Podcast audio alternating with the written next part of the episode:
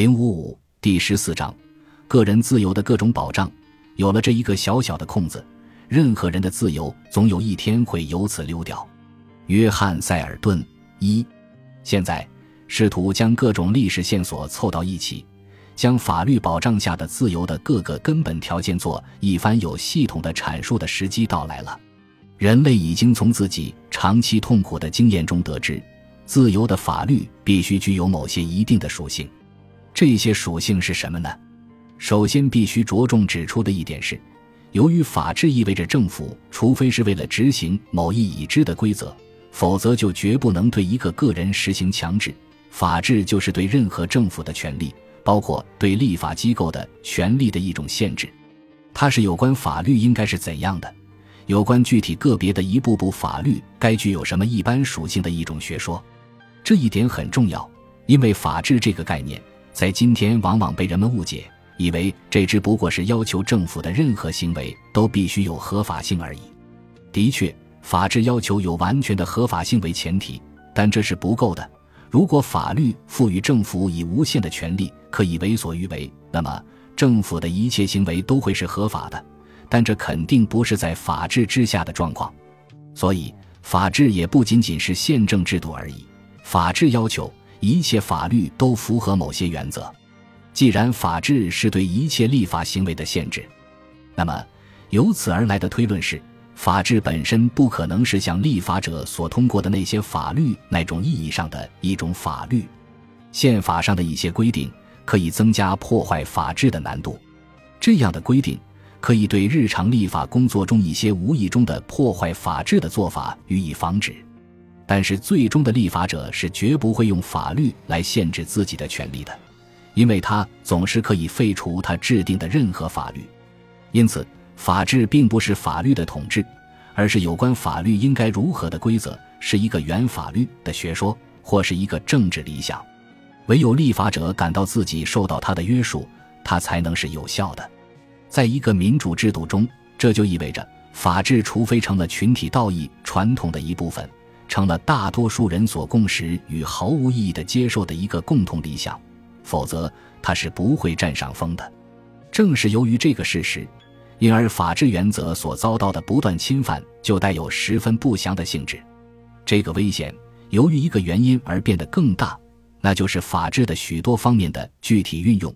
也都是一些我们希望能十分靠近，但却永远不可能完全实现的理想。如果法治这一理想已经是公众舆论的一个稳定的成分，那么立法与司法就会倾向于日益向这个理想靠近。但是，如果它被说成是一个办不到的，甚至是不可取的理想，而且人们再也不为这个理想而奋斗，那么它就会迅速的烟消云散。这样的一个社会就会很快的旧病复发，变成一个暴虐专制的国家。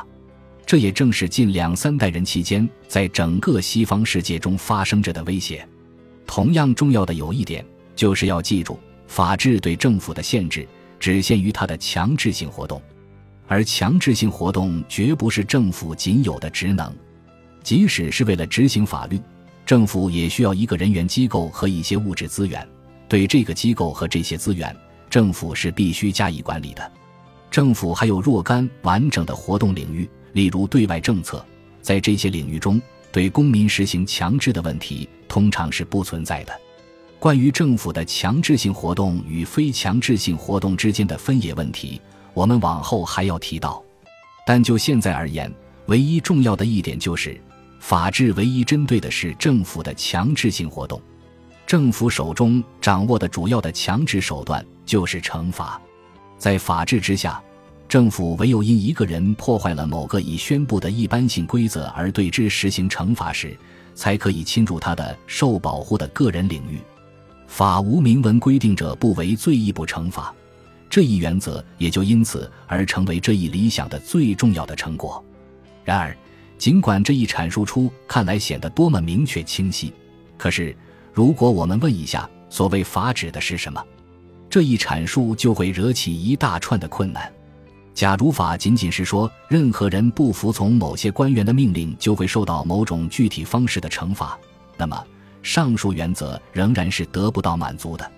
即使在最自由的国家里，法律似乎也常常为这样的强制行为做出规定。大概没有哪一个国家可以让一个人在某些场合，例如当他对警察不服从之时，能够因为某种造成公共损害的行为或扰乱公共秩序或妨碍警察执行公务而不遭受惩罚。因此，我们如果不对那些合在一起使得法治成为可能的一整套原则加以考察，那么即使是对这个学说的关键部分，我们也是无法充分理解的。二，我们在前面已经看到。法治这个理想有一个前提，就是要将何谓法律这个问题一清二楚地明确下来，而且并非任何将立法机关制定的东西都可以在这样的一个意义上称为法。在日常实践中，凡是某个立法当局以适当方式做出的决定，都被称为法律。但是，在这些形式意义上讲的种种法律当中，只有一部分，而且今天通常只有很小的一部分。是对私人彼此的关系，或是对私人同国家关系加以规范的实体法或实质法。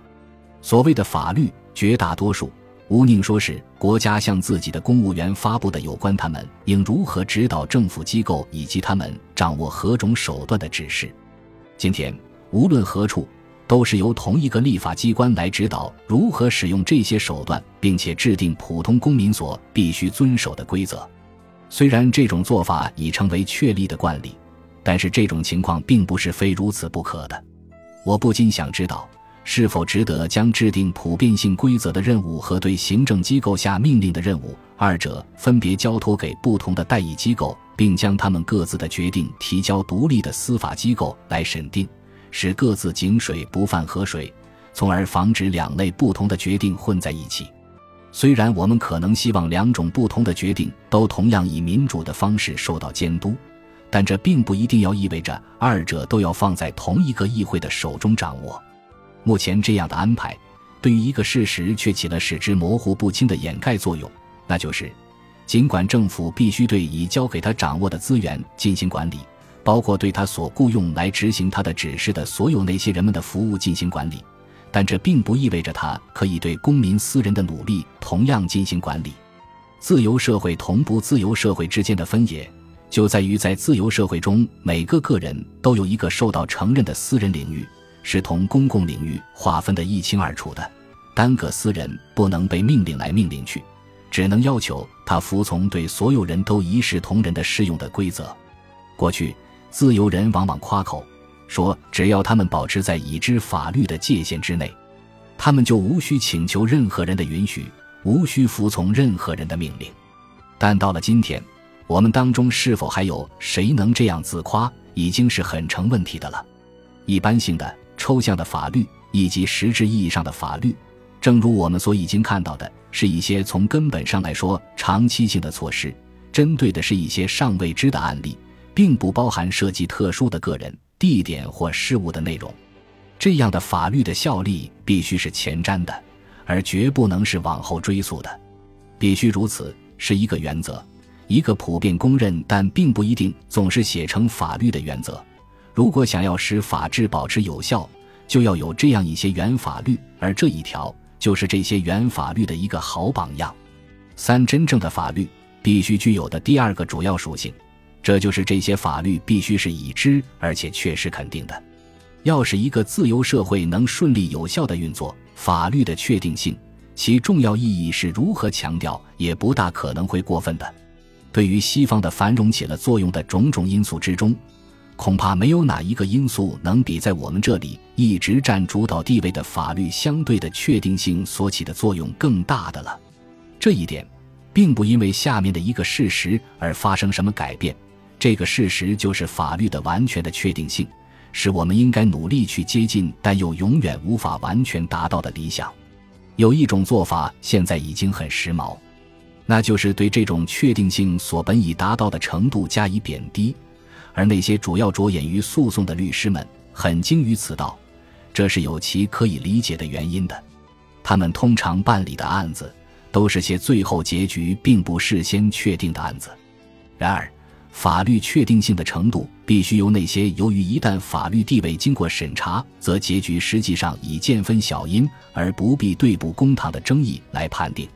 对法律的确定性加以衡量，其尺度是那些从不对簿公堂的案件。现代那种对法律的不确定性加以夸大的动向，是反对法治的宣传运动的一部分。往后我们还要回头来考察。本集播放完毕，感谢您的收听，喜欢请订阅加关注，主页有更多精彩内容。